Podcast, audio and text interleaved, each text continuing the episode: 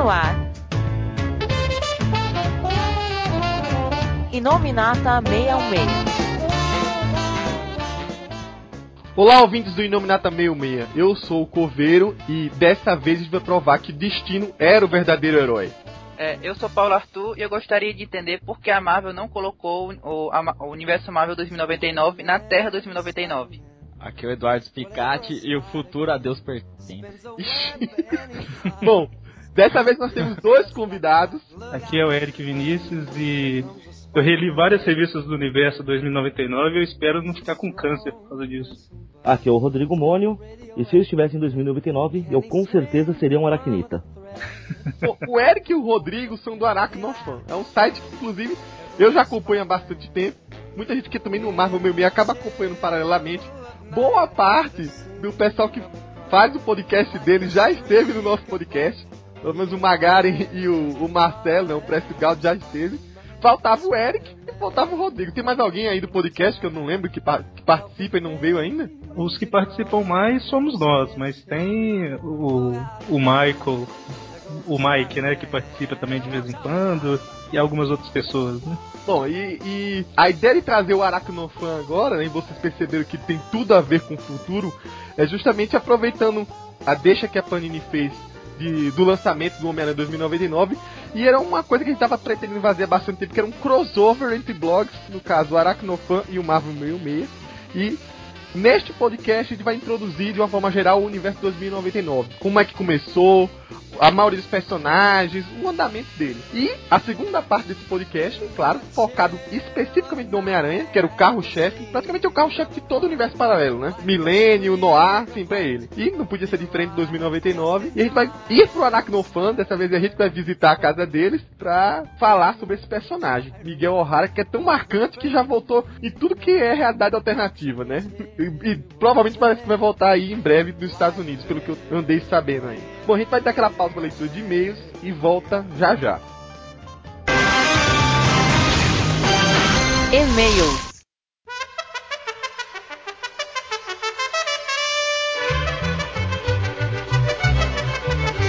Olá pessoal, estamos aqui com mais uma leitura de e-mails e olha só, quase já membro fixo do nosso podcast, Paulo Arthur. Olá, tudo bem? Está estreando aqui nossa leitura de e-mails, Paulo. Mas é, ele, como era de todos ali, era o mais experiente em podcast, né? Já tá gravando as coisas chegar nos 10, hein? É, eu nem contei. É, mas enfim, e tem três e-mails aqui, Paulo.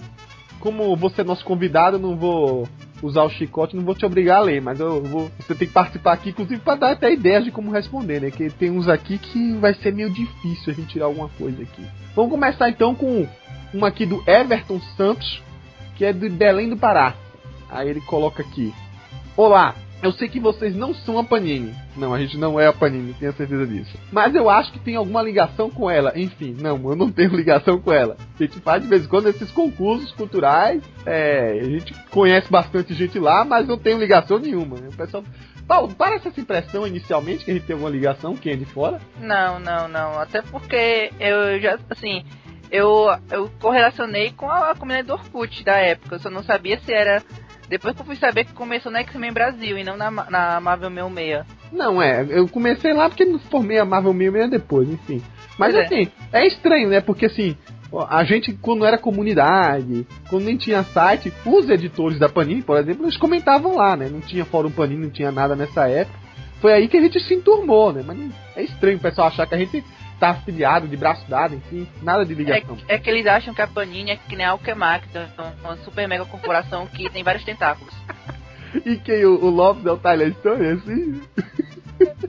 É. Bom, Muito. mas vamos chegar no e-mail dele. Ele falou que a gente tinha ligação, mas ele tem uma pergunta, na verdade, aqui. Ele fala assim: Eu queria saber o porquê desse atraso horrível nas revistas de maio. Pelo menos aqui no, pro norte. Não chegou a AVX2 ainda e nem a Wolverine 102. Sabe me dizer se é só na minha região isso? Ou a Panini de fato está atrasada? Obrigado, Henrique Guilherme.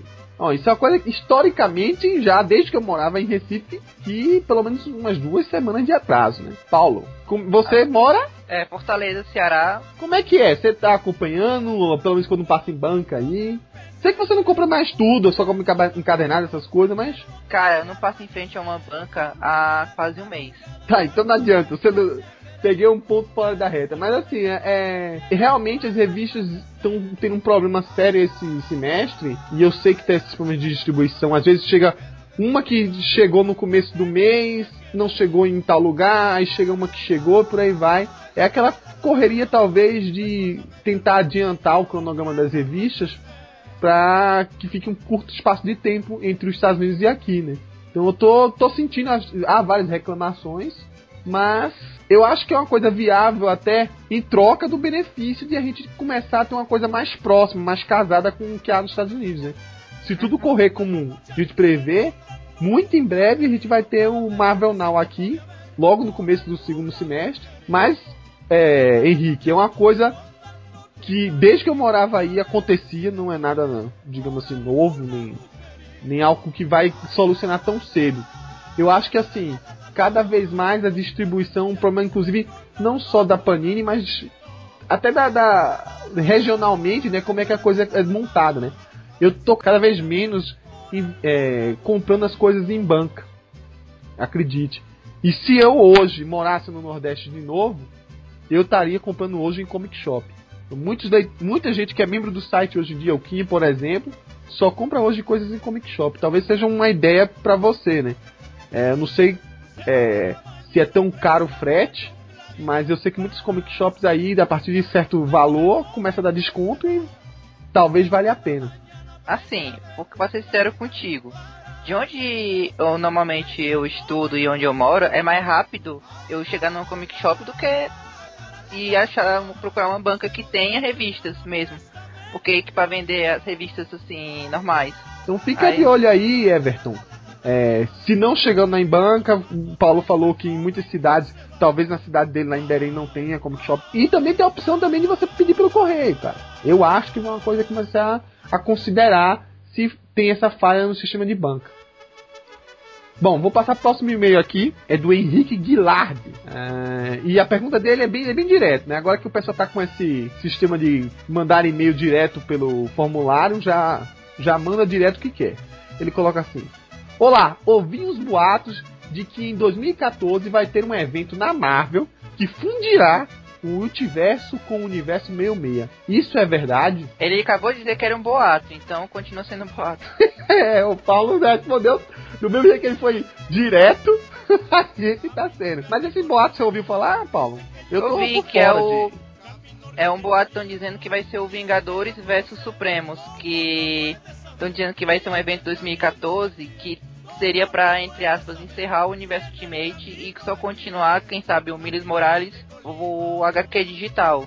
Só que não tem nenhuma confirmação quanto a isso, até porque o evento que está acontecendo agora do Universo Ultimate nos Estados Unidos é Ultimate Disassemble, que é a versão Ultimate do Vingadores da Queda. Ixi, tem a Wanda no meio também não, né? É, cara, eu não sei ainda, porque ainda não começou. É o que tão, o que vai rolar ainda, que é de certeza. O Universo Ultimate, assim, de certeza tá acontecendo é isso, um, um, uma, uma mini saga no um escritor novo no, no na linha do, do Supremos. E ele vai ter essa mini saga que ele vai fazer. O Bendis já tem lá uma, porrada de ideias lá dele com o Miles Morales, já tem coisa até a edição 27 ou 30 de ideias, já plots que ele já soltou que vai acontecer.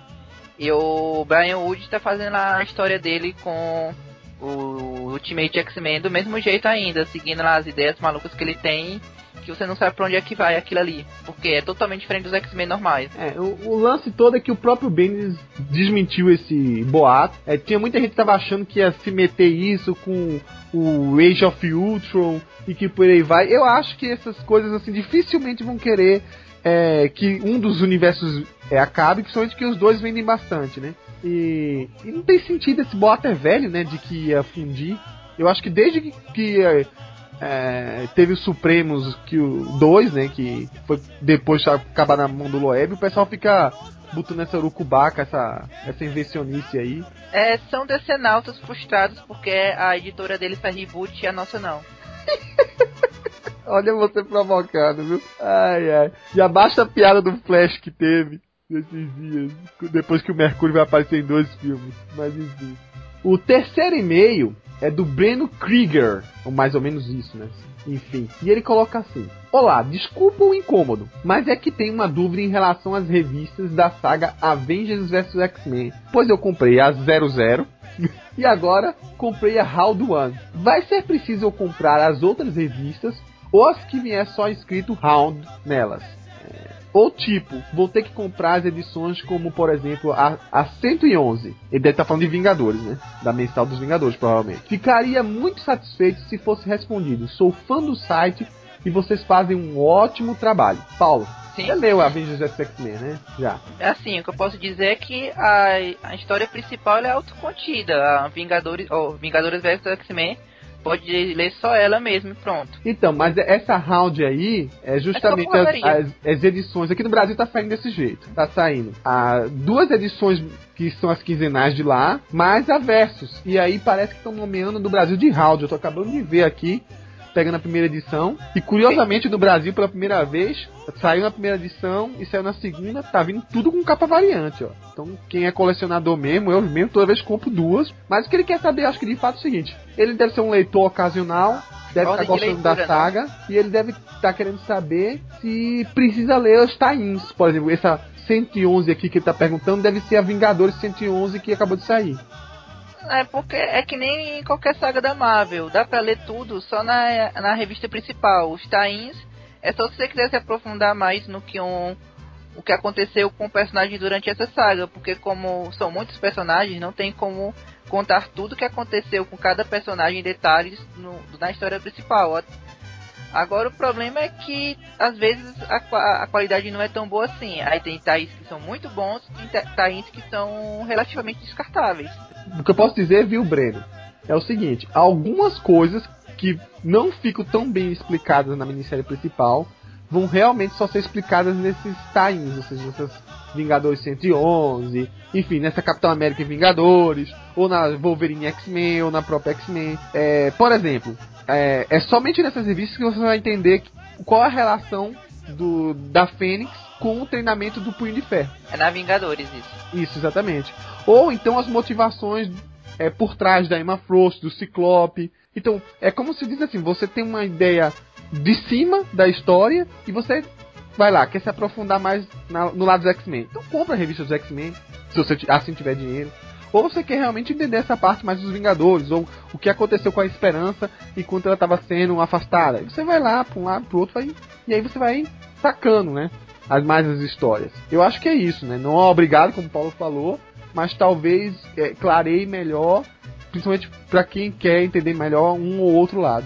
Mais alguma coisa, Paulo? Não, você disse tudo mesmo. Que agora uma recomendação pessoal é que a Wolverine X-Men, o Tain ficou muito boa a qualidade. Detalha muito melhor algumas coisas que ficaram estranhas em relação ao Wolverine nas primeiras edições do, do da principal.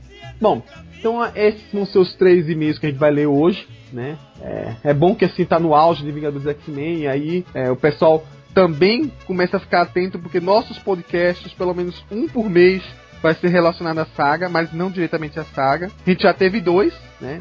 Um sobre a Feiticeira Escarlate, um muito bacana sobre os outros confrontos dos X-Men com os Vingadores. Vai ter um sobre Fênix. À medida que as coisas forem saindo, né? A gente vai começar a querer soltar podcasts relacionados, até porque tem muita coisa antiga que é deixada pra trás, que o Bendis, que é um escritor que gosta de voltar sempre e buscar coisas, né, cavar coisas antigas, seria bom a gente relacionar aqui. Mas somente lá pra setembro, quando a saga acabar, é que a gente vai reunir tudo. Nossa, não sei quanto vai ser esse podcast, né? Vai ser de horas, né? Pra falar sobre essa saga. Bom, então a gente encerra aqui nossa leitura de e-mails. Quem quiser mandar sugestões, dicas, perguntas, enfim, vocês sabem o que é de praxe. O nosso e-mail é inominata.marvel66.com. Mas se você tá com preguiça de ter um e-mail geral, em que eu também vou ler se a pergunta é direcionada pro nosso podcast, aí você mandando pra lá, a gente consegue dar um jeito de encaixar aqui pra ler num dos futuros podcasts. Que é lá no link de contato, formuláriozinho, preenche direitinho e manda pra gente. Ok, Paulo? Ok. Então agora vamos no viajar no tempo, viajar pro futuro, pro universo 2099. Aí na verdade quem vai estar lá são nossas versões de 2099. tá bom.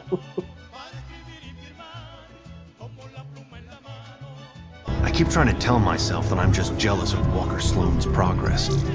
It was only five years ago that he first showed up at Alchemax talking about harnessing energy from the fourth dimension. Now he won't stop until he's running the place. I know his type. He's thinking beyond Alchemax, aiming towards who knows what. He's the exact type of corporate monster I've sworn to rein in. Especially if he's mucking with time travel. The year 2099 might not be much, but it's all mine. And he's not gonna change it. He's been siphoning Alchemax resources into converting the gateway and the old virtual unreality lab into something else. Something dangerous. I've tried talking to him, but he's got no time for Miguel O'Hara. But people make time for Spider-Man.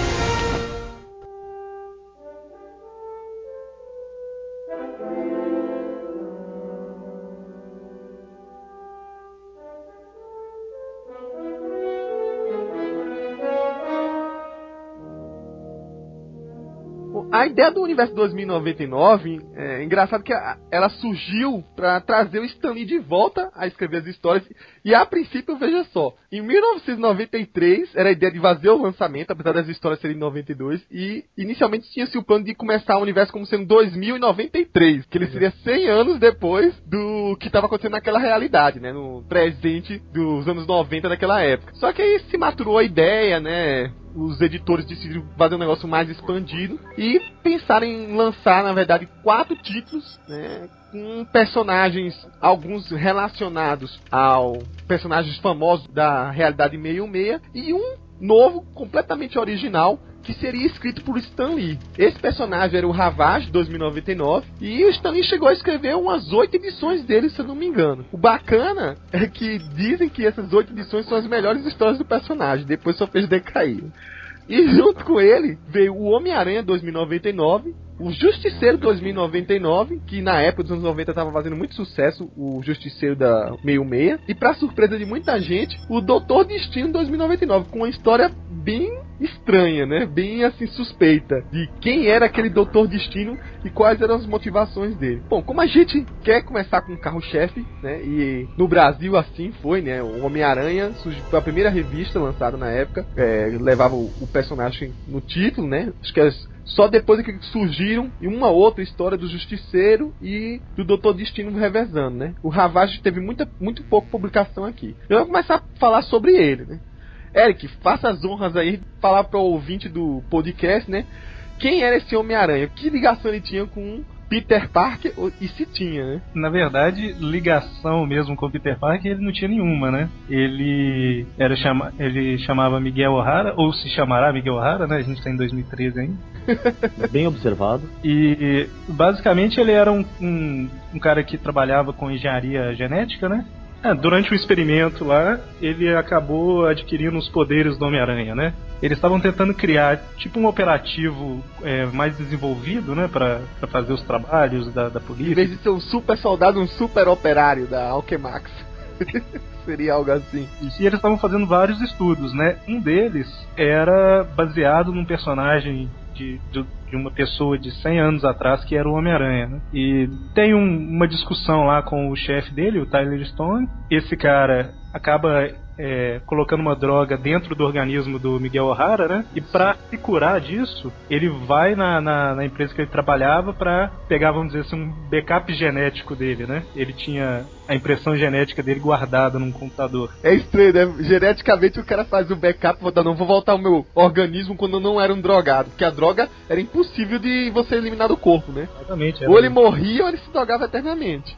É igual um ponto de restauração do Windows que, que, tinha. E- Ele. Só que enquanto ele fazia isso, um cara lá que queria se vingar dele acabou acionando o programa Homem-Aranha, né? E com isso aí o Miguel O'Hara ganhou uns poderes esquisitos lá, alguns parecidos com o do Peter Parker e outros totalmente novos. Eu, eu acho legal ressaltar que o Miguel ele era uma figura bem diferente do Peter. Arrogante, egoísta. É, é o, é o tipo de cara que ele aprendeu a ser herói na, na base da porrada mesmo, não teve escolha. É, inclusive tem alguns momentos de decisões assim drásticos que ele prefere deixar o inimigo morrer a salvar, né? Na verdade, ele chega até a matar inimigo. Ele usa as garras dele pra rasgar o pescoço do especialista, por exemplo. Bem diferente do Parker mesmo. É um amor de pessoa ele. Mas, mas eu acho que isso que dava uma um ar de novidade verdade. Era o Aranha, mas não era o Aranha. Mas, Rodrigo, nesse caso aí do especialista, foi no calor do momento. Não chega a ser um justiceiro que mata sangue frio, não. Não, não, foi no calor do momento. É, ele Mas- depois até fica meio sentido, assim, mas teve um outro momento que ele tá uma pessoa caindo, acho que é o, o Abutre, não é isso? O Abutre. E aí ele te- até pensa em jogar a teia, mas aí ele decide recuar, ele recolhe a mão e fala assim, "Ah, não deixa ele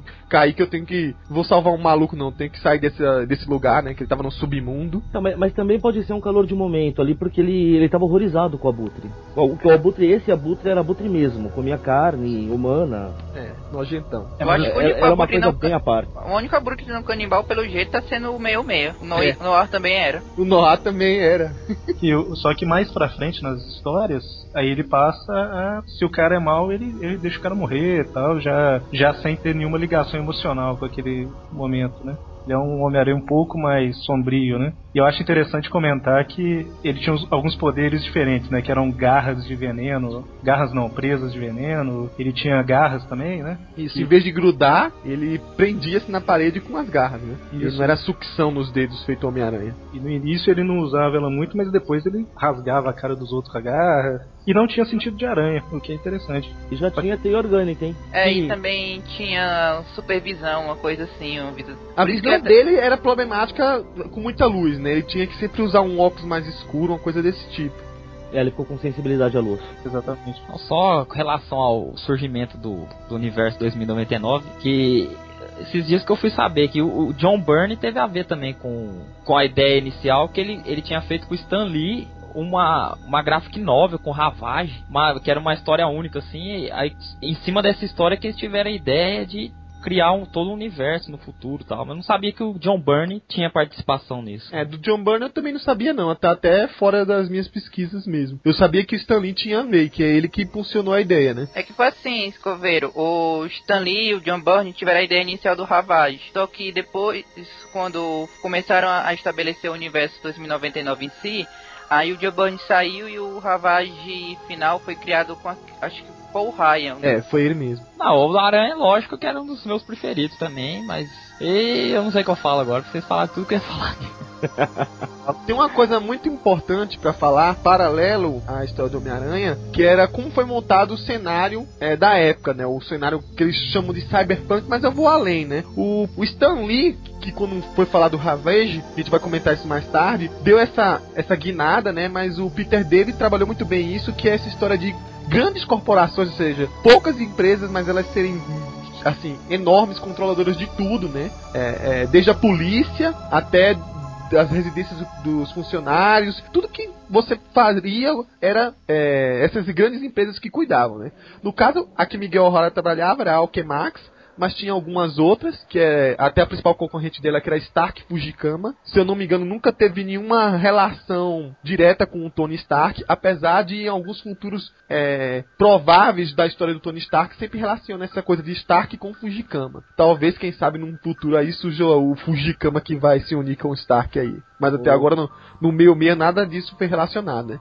E tinha uma outra também, né? Era uma que estava relacionada com o motoqueiro fantasma. Deixa eu ver se eu consigo me lembrar. É um nome a ver com demônio, alguma coisa desse tipo. É Demonic. Era o quê? D, a letra D, barra Monic. É Demonic. Demonics, né? Enfim, tinha essas grandes corporações aí que é, é praticamente lembra um pouco até o. Vamos lá, o- outras revistas que falam de futuros dominados por mega empresas, por exemplo, o V de Vingança seria um exemplo, né? Onde o poder privado domina tudo. Acho que um exemplo bem assim de um mundo desse jeito seria o Blade Runner, Coveiro. Sim, ele a- até cita um Blade Runner, né? Uma coisa interessante é que quem trabalhou em fazer essa uniformidade do, desse, do universo no começo, já que os quatro tiros começaram, acho que quase ao mesmo tempo, ou questão de um ou dois meses de diferença, foi o editor, que foi o Joey Cavalieri. Que ele quem ajudou a tentar uniformizar os conceitos desde as primeiras edições já aparecerem todas essas ideias das, das todas essas ideias das corporações, das relações entre as corporações. A corporação que aparece na, dominando Lativéria na revista Doutor Destino tem ligação com a, com a que tem uma ligação com a que aparece no Justiceiro. Isso que foi bem interessante, que eles conseguiram amarrar, no começo amarrar bem direitinho a esse universo. Depois degringolou, mas no começo ficou foi bem amarrado. Mas o Cavalieri, na verdade, pegou a ideia do que o Stan Lee queria, né? O Pois Stan é. Lee queria voltar às origens de quando ele escrevia no começo, que era um, um- um universo pequeno, em que o que acontecia num- numa revista replicava na outra e por aí vai. Tanto que, assim, as aparições de um personagem para outro e as relações.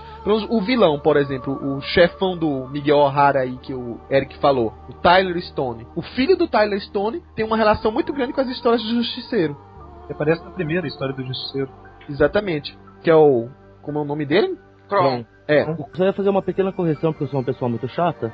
pode fazer. Mas a empresa lá é Stark Fujikawa, não Fujikama. Ah, Fujikawa. Isso, depois o W de cabeça pra baixo. Tá bom.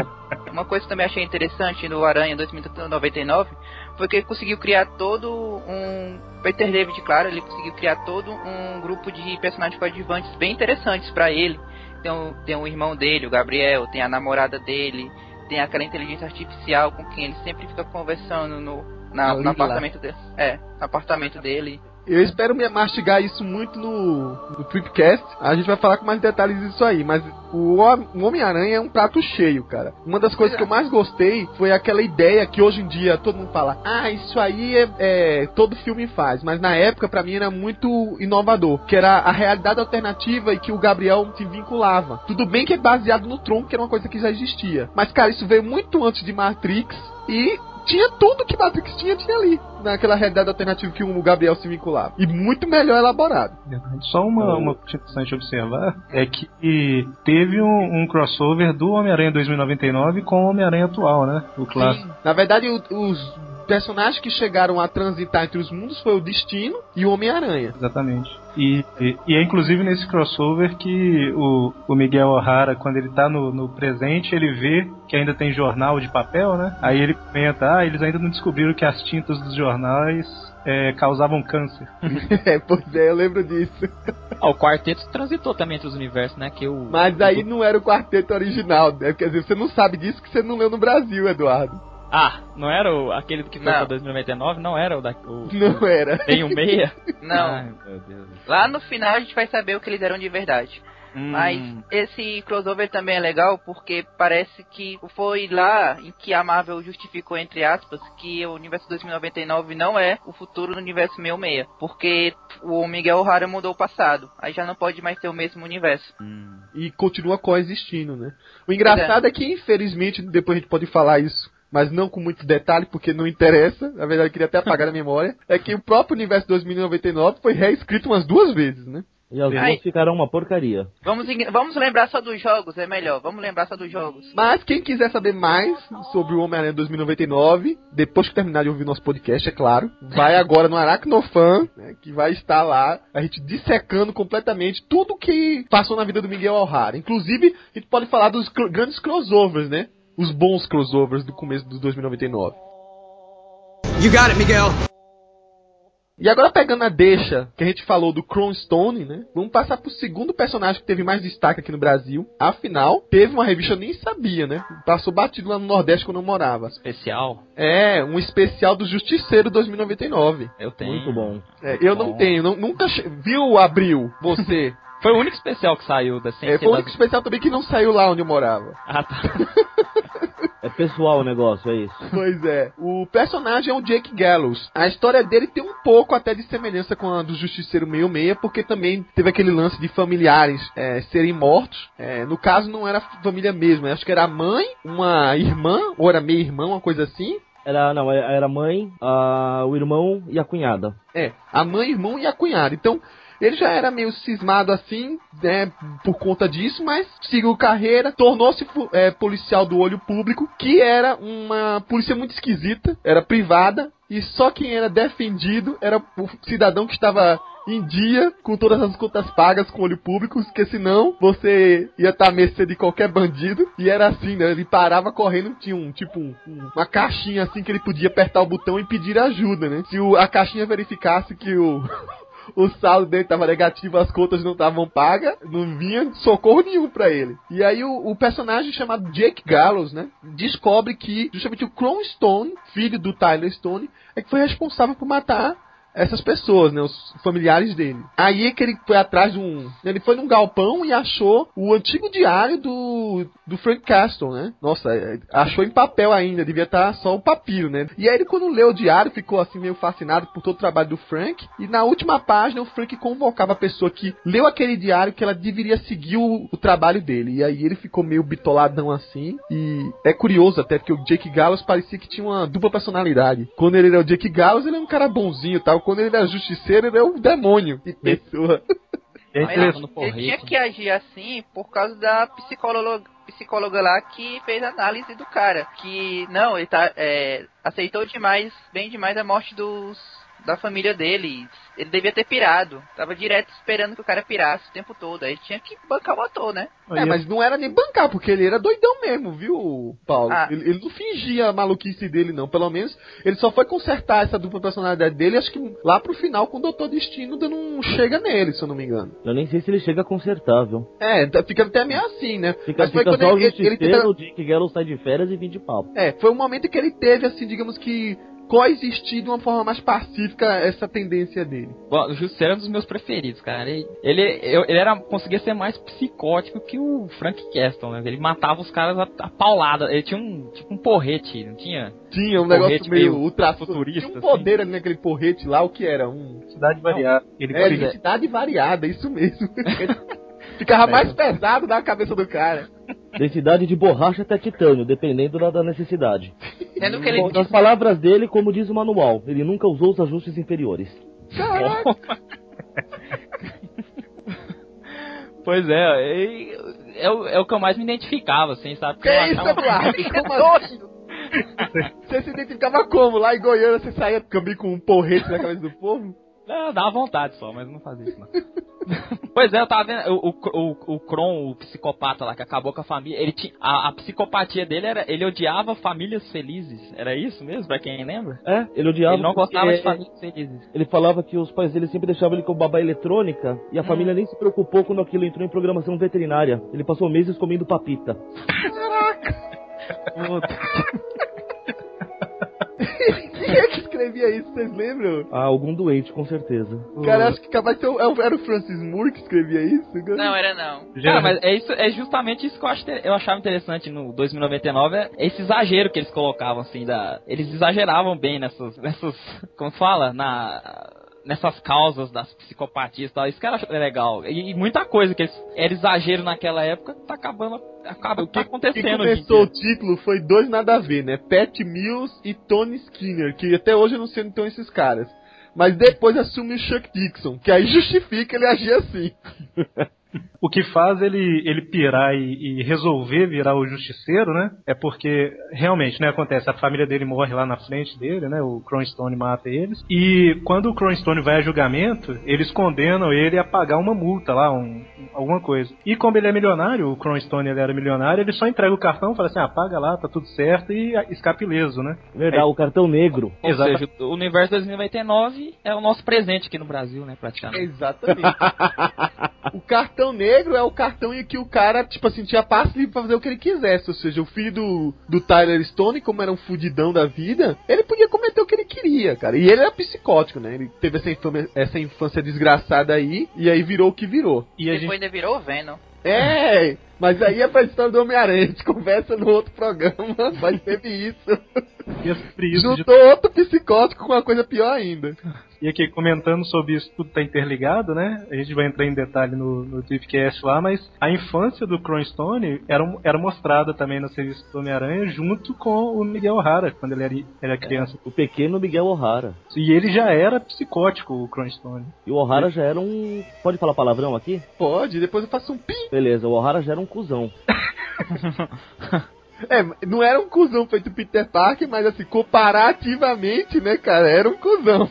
Assim, não, é, é que assim, ele era cuzão de dar respostinha, ser espertinho. Ele, ele é um cara que ia ser muito irritante ter por perto, sério. Ah, ele é metidinho mesmo. Totalmente. Até o próprio Miguel O'Hara te- teve uma infância meio complicada, né? Muito. Agora, voltando a- aos usos de artefatos do Jake Gallows, além desse bastão aí de densidade variada, ele usava um tipo de decodificador no rosto dele que aí foi o que criou a marca do Justiceiro 2099, né? Ele quadriculava o rosto dele com a caveira. Então o olho público nunca sabia quem ele era, porque ele se- é um mecanismo, na verdade, que não, não, não afetaria bem ele, né? Afetaria os equipamentos eletrônicos, pra nunca Só, ele- captar só ele. eletrônico. Quem via ele pessoalmente via a cara dele normal. Exatamente. E aí, Embora depois arrumaram isso. Ele usava o tipo de um projetor holográfico. Mas assim, o- no começo era isso mesmo. Era só nos equipamentos do olho público, porque ele tava dentro, ele entendia da coisa, e ele conseguia corromper isso pra nunca aparecer a cara dele. Exatamente. Ele tinha uma super moto também, não tinha? Que andava rápido pra caramba. Ele tinha moto e depois a moto ainda ganhou o processador de um robô justiceiro, um robô que fizeram pra ser policial. Só que o robô também era louco, matava as pessoas pra pegar ouro. Eram umas pirações Eu muito sem tamanho, dessa, cara. Era Gold Hurt o nome da, do, do policial que, vi, que roubou que virou moto. Agora, nesse especial que eu não li, é por isso que eu só fui saber depois, o, o Jake Gallows tinha uma prisão onde guardavam, onde ele guardava as, digamos assim, os prisioneiros dele, né? Porque quando não matava ia pra onde, né? Não tinha um corpo, o que, que ele fazia? Ele encarcerava os caras. Só que em dado momento teve um montinho, e aí no meio do montinho ele decidiu que, ah, sabe uma coisa, eu não vou guardar mais ninguém não. Aí ele tá matando todo mundo. E ele tinha uma. Ele libertou todo mundo, não foi o motim. Quer dizer, chegou a ter um motim, mas o que fez ele libertar todo mundo é porque ele tinha se apaixonado pela psicóloga do olho público. Aí ele desistiu que ia não ter mais justiceiro. Ia acabar o justiceiro, ia parar com essa palhaçada, ele foi lá e libertou todo mundo. Aí depois matam a namorada dele, ele pega e começa a matar geral de novo. E ele tinha um equipamento de. de. como é que fala? Tortura? Não era tortura porque vaporizava o cara, né? Sobrava só um ponto. Ah, a cadeira, a cadeira vaporizadora. É, era isso que tinha no, no, no quartel-general dele, né? O É, ele esconderijo tinha, ele tinha celas e, t- e tinha uma cadeira lá de. Tipo, a versão futurística de, de cadeira elétrica. Isso aí não deixava vestígio, nunca tinha corpo por conta disso. Ele desintegrava o cara. Acabou. O que eu vi, só de curiosidade aqui, Hum. é, o Justiceiro começou a ser publicado na revista do Homem-Aranha. é, as três primeiras edições foram publicadas lá. Aí esse especial que você está citando aí, ele saiu antes da, da revista do X-Men 2099 estrear. E nesse especial tem as revistas 4 até 9 do Justiceiro 2099. Então As assim, histórias do- dos personagens paralelos ao Homem-Aranha sempre foram assim: saíram na revista do Homem-Aranha, aí a primeira, a segunda, terceira, e aí sumia, ia pro limbo. Justiceiro teve sorte que saiu tudo, né? Destino, mesma coisa, e o Ravage também, mesma coisa, né? O Justiceiro ele começou no Homem-Aranha, teve esse especial, depois ele ficou alternando, né, entre Homem-Aranha e X-Men. É, pulava de pra lá e pra cá. Enquanto, enfim, quando a gente for falar dos outros, a gente diz onde os outros ficavam. Mais alguém quer falar sobre o Jake Gallows aí? Eu só a única coisa que dá pra falar é que ele só criou aquela prisão porque não existia prisões mesmo. Porque na, naquele mundo ali, se você fosse preso por alguma coisa, você simplesmente pagava e tava liberado. Tinha, tinha casos de punição, mas tipo, eles tomavam alguns anos da sua vida como injeção. Em vez de ficar É. 20 anos preso, tomava injeção que tirava 20 anos da tua vida. Caraca, era assim mesmo? É. Era. Tem, acho que na primeira edição tem um caso de um cara que tomou essa injeção também. Só que o, é, o justiceiro era moda antiga. Ele, ele botava 20 anos da pessoa no cilindrol lá. O Justiceiro também tinha um pessoal que ficava junto com ele, no coadjuvante. Tinha um amigo dele que, é, digamos assim, era o mais corretinho da parada. Não era, Era que nem o olho público. Tinha um microchip. É. Exato, que era o Matt Axel. Era um tipo um ajudante dele lá, que também era policial, uma coisa assim. Era um e ele que dele. fazia Que as ver- invenções todas. Isso, na verdade foi esse cara que criou a máscara, por exemplo, digitalizadora dele. Só ficava a caveirinha ao invés do rosto dele nas câmeras. Enter my password Lila. L Y L A. O outro personagem que também surgiu paralelo né, ao, ao Homem-Aranha foi o Ravage de 2099, que inclusive era a ideia original, né? Foi a partir daí que o Stan Lee é, resolveu expandir para ser um universo completo. É aquela coisa típica de Stan Lee, né? Ele quer criar um personagem com um conceito diferente, então ele foi catar dessa vez um personagem, vamos dizer assim, um conteúdo eco. é, como é que eu diria a palavra? Eco É, chato. politicamente eco-correto. Seria isso? Eu acho que eco chato cai melhor, mas tudo bem. Tá bom.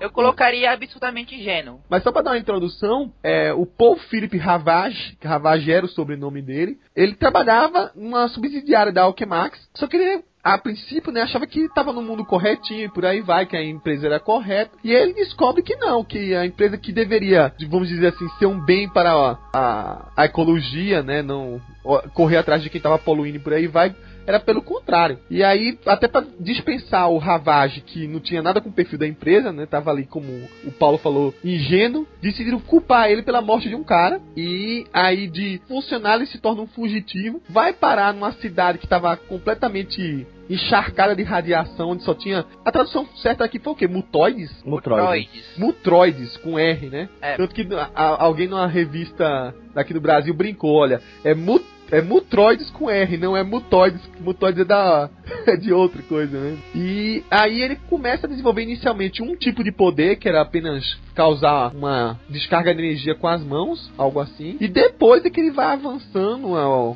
quando a radiação vai penetrando cada vez mais nele, ele fica uma besta fera, né? Com chifres, garras. Fica o, o- praticamente a fera da Bela e a Fera, né? Quando ele se transforma. E aí ele vira esse tipo de justiceiro ecológico, se voltando contra a, a Alchemax e outras indústrias aí. Só disse que ele era absurdamente ingênuo mesmo, porque a primeira edição, o cara, tipo, acreditava tudo que diziam pra ele, literalmente. Assim, a única coisa assim que eu achei chata assim na história é porque qualquer personagem chegava pra ele e dizia uma coisa, ah, é mesmo, então vou resolver isso. Aí outro dizia outra coisa, ok, eu aceito essa e ia embora. Não entendia nada, assim, tipo, ninguém é tão ingênuo assim, cara. Cara, se ele era corretinho trabalhando na Alchemax, só sendo ingênuo, né? Pior do que ele, só o vilão, que tinha uma péssima mania de contar os planos em voz alta e depois matar o, a testemunha.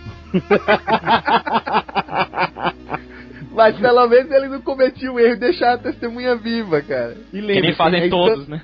Mas é um hobby muito estranho, convenhamos. E lembre-se que era Stan Lee, tá? Era Stan Lee escrevendo. Posso fazer um comentário de o quão relevante as histórias dele era pro universo 2099? Diga. No Brasil saiu a edição 1, 14, 15, 20, 23, 25. Detalhe, duas dessas teve que ser publicada por conta que era ligada com um crossover, né? Volta dos deuses. 33 edições, saíram 6 no Brasil. Era um personagem muito chato. Teve um brasileiro que desenhou ele, acho que foi o Bennett, não foi? Foi. De curiosidade, a Abril anunciou como desenho do brasileiro José Bené. Mas era a, a assinatura dele aqui, né? Ravagem era aquela, era aquela história que assim, você compra, por exemplo, o Homem-Aranha 2099. Aí pra não falar, não, gastei dinheiro à toa, não vou vou pular essa história, eu li assim, rapidamente, assim, então eh, simplesmente apaguei na minha mente o Ravagem. né? Estamos falando de um personagem que usava como escudo uma calota com a marca da Chevrolet. Sério isso? Sério. Essas revistas ainda bem que eu não vi, viu? O personagem que se vestiu no lixão. Ah, é, tinha uma coisa dessa, né? As roupas dele, ele É recicladas. É, tão O eco. carro dele era um caminhão de lixo. Hum. É o Que- cara politicamente eco correto, cara. É, ué, tudo reciclado, pega do lixo. É. Não, mas espera um pouco aí. Esse carro do lixo é pior ainda, porque ele achou esse caminhão do lixo no lixão, tava abandonado há um século e ainda tinha gasolina. Hum. Ah, igual Walking Dead, né? Ele, Acho que ele de carro. funcionava. Falaram que as primeiras oito edições foram escritas pelo Stan Lee e são as melhores, né? É. Ah, só a primeira que saiu aqui. É, porque era o personagem mais secundário e até de apelo era o piorzinho, né? Porque não tinha nenhum vínculo com nenhum outro personagem. Eu Acho que o, o pior de tudo, algum de vocês leu o final dele, a última edição? Não. Não. Cara, é ridículo. Até assim, eu não entendi direito o que acon- por que o destino fez isso. Mas o destino simplesmente foi naquela ilha dos Mutroids, deu uma porrada nele, colo é, encheu a ilha todinha de adamantio líquido. Não sei como é que ele arranjou adamantio líquido suficiente pra preencher uma ilha inteira e jogou a ilha no espaço. Ah, E ninguém sentiu falta. Mas vem cá, o destino co- colocou ele junto da ilha e mandou ele pro espaço? A ilha, os Mutroids, todo mundo que tava na ilha. E o Ravage? O Ravage foi junto. Por isso que eu gosto do destino. Cara, ó, com isso, eu tenho que abrir pro próximo bloco que é pra falar do destino. E detalhe, era o destino presidente ainda por cima. Ele foi bonzinho com todos os heróis, esse daí vai pro espaço. Oh, shock! Vamos então falar dessa confusão aí em torno do destino. Que dessa vez é totalmente vinculado com o personagem original. Ele acorda nu, né? Só que com o rosto. É, o rosto não estava mais deformado, né? E com as memórias meio confusas, mas ele acreditando realmente que era o destino que vivia no século. Naquela época, né? 20. Que ainda era 20. E ah, ele encontra uma Latifera completamente diferente, né? Tinha um novo déspota lá, também que foi colocado por uma, uma grande corporação, que era o Tiger White. E o Destino tenta lutar contra ele, só que a tecnologia do Tiger White era muito superior que ele tava, né? Que veio do presente, do nosso presente. E ele é escanteado e vai acabar parando de novo, né? Entre uma tribo de. Uma tribo de ciganos. Tinha um nome até, né? Zéfiros, uma coisa assim. E cada cigano tinha uma característica própria, né? Uns pequenos poderes ou tinha uma uma técnica de combate diferente. E foi com a ajuda deles que ele remontou essa armadura, que é talvez uma das armaduras mais legais que o Destino já usou. É, ela é completamente de adamantio, aquela armadura, né? Se eu não me engano. Acho que era adamantio mesmo, mas eu queria entender porque no universo 2099 é tão fácil achar adamantio. É, tá no futuro, a Anamante já é. já tá fácil, né? Vende na farmácia. Pronto, é que nem, eu, eu quando eu entendi no Homem-Aranha 2099 também. É tipo, é a, ele tem uma fantasia que ele comprou num brechó que é de moléculas estáveis. Porque naquela época é tranquilo isso aí. E, É, ué. e só pra Pois é. confirmar, é de adamantio mesmo a armadura. E aí, cara, é, com essa, essa nova returbinação dele, né? O upgrade novo, o destino vai confrontar o Tiger Wide e aí consegue derrotar ele e toma a Lativeria de novo. Só que o destino agora é, passa por uma segunda grande etapa das histórias deles, que é pra descobrir quem ele era. Será que ele era realmente o destino ou não era? Ficou essa dúvida que parece que ele é, surgiu um, um outro personagem chamado um General Kizerne, alguma coisa assim, dizendo que ele era o filho desse cara. O nome dele seria Eric Kizerne. E aí foi que o pessoal ficou assim ainda mais confuso, né? Será que aquele destino é o destino meio meia? Não é? Porque ele era mais jovem, o rosto tava. é, quando apareceu, pelo menos, ele tava com o rosto recuperado. E ficou aquela coisa meio confusa, né? E não é de hoje que, por exemplo, o velho destino usou dos artifícios de colocar memórias e personalidades dele em outra pessoa, né? Se você olhar direitinho, o, o Christoph é uma pessoa que já teve as memórias reimplantadas, né? Então, muita gente na hora associou que poderia ter sido isso. Até ele mesmo, o Destino 2099, falou: Será que eu não usei aquele mesmo artifício que já usei no Christopher? E eu não sou eu, né? Aquela coisa assim. E até pra mostrar que tinha uma ligação muito grande com as outras revistas, ele, assim que bateu o olho no Homem-Aranha 2099, ele ficou é, ligado, né? Acho que aparece em uma das cenas da revista do Homem-Aranha, ele monitorando a todo momento os passos dele. Ele falou assim: olha, eu não estou sozinho aqui. Esse herói existia na minha época e o que, que será que tem a ver? Isso aí pode me ajudar. E realmente, de- depois, né, o Homem-Aranha 2099 e o próprio Justiceiro foram dois personagens muito vinculados quando o destino passa pro segundo plano da vida dele, né? Bom, deixa vocês falarem que daqui a pouco eu falo sobre o, o 2099 AD. Quem quer começar? Eduardo, fala aí. Era isso que fazia o destino ser um dos mais interessantes, era esse essa questão, a gente nunca sabia se ele era ele era ah, o verdadeiro Victor Von Doom, se não era, e, e às vezes parecia que ele era herói, às vezes parecia que era vilão, ficava meio no ar, assim. Pra mim era um dos mais, dos mais interessantes desse universo, era o Destino. Cara, o destino herói e o destino vilão, até hoje eu fico na dúvida. Tanto que assim, hoje ele tá no Quarteto Fantástico, né? E naquela época ele falou assim, pô, esse mundo está errado, que é sempre a história do destino, né? Este mundo está errado, eu tenho que é, conquistá-lo pra fazer o mundo da forma correta. Que é a forma do destino. Só que aquele mundo realmente estava errado. Então, daquele momento, o destino virou herói. Mas a- a- as ideias dele não mudaram, né? É que pra você ver como o mundo tava no caos.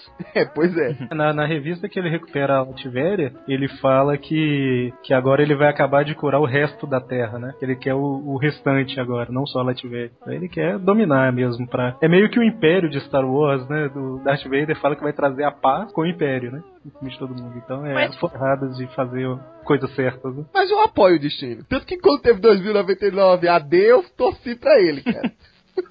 É, dele era bem, eram bem legais. As histórias dele eram bem legais. Era Mas, as Eric, melhores era do. mas Eric, tem que ver assim, tipo, Doutor Destino, ele pelo menos ele, te- ele quer fazer alguma coisa. O Reed pesquisa, pesquisa, mas no fim das contas o mundo não muda por causa dele. Não é verdade? Ou, Seu ou ele que, Fantástico não ou, serve pra nada. ou o Paulo fazendo, fomentando aí a pessoa pra. Cê sabe o que é, Paulo? Você tá na, naquela cabeça universo Ultimate, tá com raiva ainda do Reed. Eu tô achando isso. O Paulo, o Paulo faz a resenha do universo Ultimate pra gente, ele criou um, um ódio mortal do Reed. Mas tá em outro universo, viu, Paulo? Não, é um meio meia mesmo, que o Reed não faz nada. Até, sei lá, pra derrotar o Galactus foi preciso o Atu e o Toshimana. Paulo, você tá cunhambando com o cara, velho. Malmente, talvez, do universo meio meia, Que é o Doutor Destino. né? O Reed Hitz está aí se esticando pra tentar fazer as coisas darem certo. Você falando mal do cara? E olha o seguinte, 2099 a gente fala lá pro final, teve também um outro Reed que, bom, enfim, deixa pra lá. Ah, Só um instante, Coveiro. Vamos só ser sinceros. O Reed chegou, tudo degringolou. É, Pô, cara, sabe você não foi? gosta do Reed mesmo. Quando chegou o Quarteto Fantástico foi a pior coisa do, do mundo. Tava tudo muito bem. Se bem que não foi o, o- a volta do Reed que destronou o destino, né? Foi a volta de outro herói. Mas não vamos nos adiantar. Chegou o Reed e acabou o mundo. O quarteto estreou na edição 36 de Homem-Aranha, na 39 foi cancelada o universo. É, acho, acho que isso indica algo. E aí, Rodrigo, tem mais alguma coisa pra adicionar do Doutor Destino? Ah, de informação não, mas eu gostava muito das histórias. E como você disse, a armadura era muito linda. Cara, foi a melhor retratação daquilo ali. Pô, meus cadernos de escola da época era só desenho, desenho do destino, filho. Era muito massa. Inclusive, eu acho que ele foi escrito pelo mesmo cara que pegou o X-Men, não foi o John Francis Moore? É, até a edição 25 foi, depois foi o Warren Ellis. É, o Ellis é que pegou o Destino é, 2099 AD, né? É, foi ideia dele, tudo assim, aquela panorama todo. É, colhão da porra, viu? Porque colocar uma coisa que o Destino 66 sempre almejou, nunca teve. Colhão seria fazer isso no meio meia. É. Quem sabe, quem sabe, né? O, e o desenho da época era o Pat Broderick, que hoje em dia eu não sei o que, que ele anda fazendo, não. É, muita gente da, que desenhava nessa época deu uma sumida, né? Inclusive os famosos, né? O próprio Ron Lin Ron Lin era massa demais. é, sumiu, né? Ah, o, o do Homem-Aranha 2099, como é que era o nome dele? Eu gostava dele pra É caramba. o também, o Rick Leonard. Ele É. não tá no X Factor, não? De vez em quando, né? Tapando os buraquinhos, né? Ah. I had to download a sample of my own DNA into the permanent Alchemax genetic file. Eu não quero sair do, do bloco do Destino sem falar da grande conquista dele, que é o Destino 2099 AD. Foi o grande plano dele de invadir a América e conquistá-la, né? É, eu não me lembro mais ou menos em que edição isso aconteceu aqui no Brasil. Foi, acho que na- foi nas últimas 15 edições lá, lá fora, né? Que começou a acontecer de cada revista. Algumas, inclusive, foram canceladas já antes. Foi até ideia, né? O Ravage dançou nessa época. E o Justiceiro, acho que ficou ainda com a revista, né? Só teve uma modificação na dele, né? Ela, essa saga aí começou na Homem-Aranha 28 e na X-Men 17, mais ou menos, que a, a logomarca na capa mudou de X-Men e Homem-Aranha 2099 e eles colocaram um AD no final. Depois do Destino. Isso após o Destino. E aí, cara, o, o Destino já vem com um plano bem formado, né? De, por isso que ele estudava tanto os personagens da época, né? Pra conseguir já usar aliados. Ele não só dominou a América, né? Ele conseguiu, por exemplo, a aliança do Justiceiro. O Jake Gallows, ele transformou o cara no ministro da Justiça, vamos dizer assim, né? Que no inglês é ministro da punição, né? Que é o punishment. Um outro mutante lá era ministro da humanidade, um mutante ativista, Morphine Somers. Quem era esse Morphine? Eu não me lembro dele agora. Ele é um inimigo dos apareceu X-Men, aí. né? É que eu não acompanho X-Men, não sei dizer. Só um segundo aqui, o Wikipediano ele sigo. Cara, não parece nem, nem nos X-Men tá aparecendo, na verdade.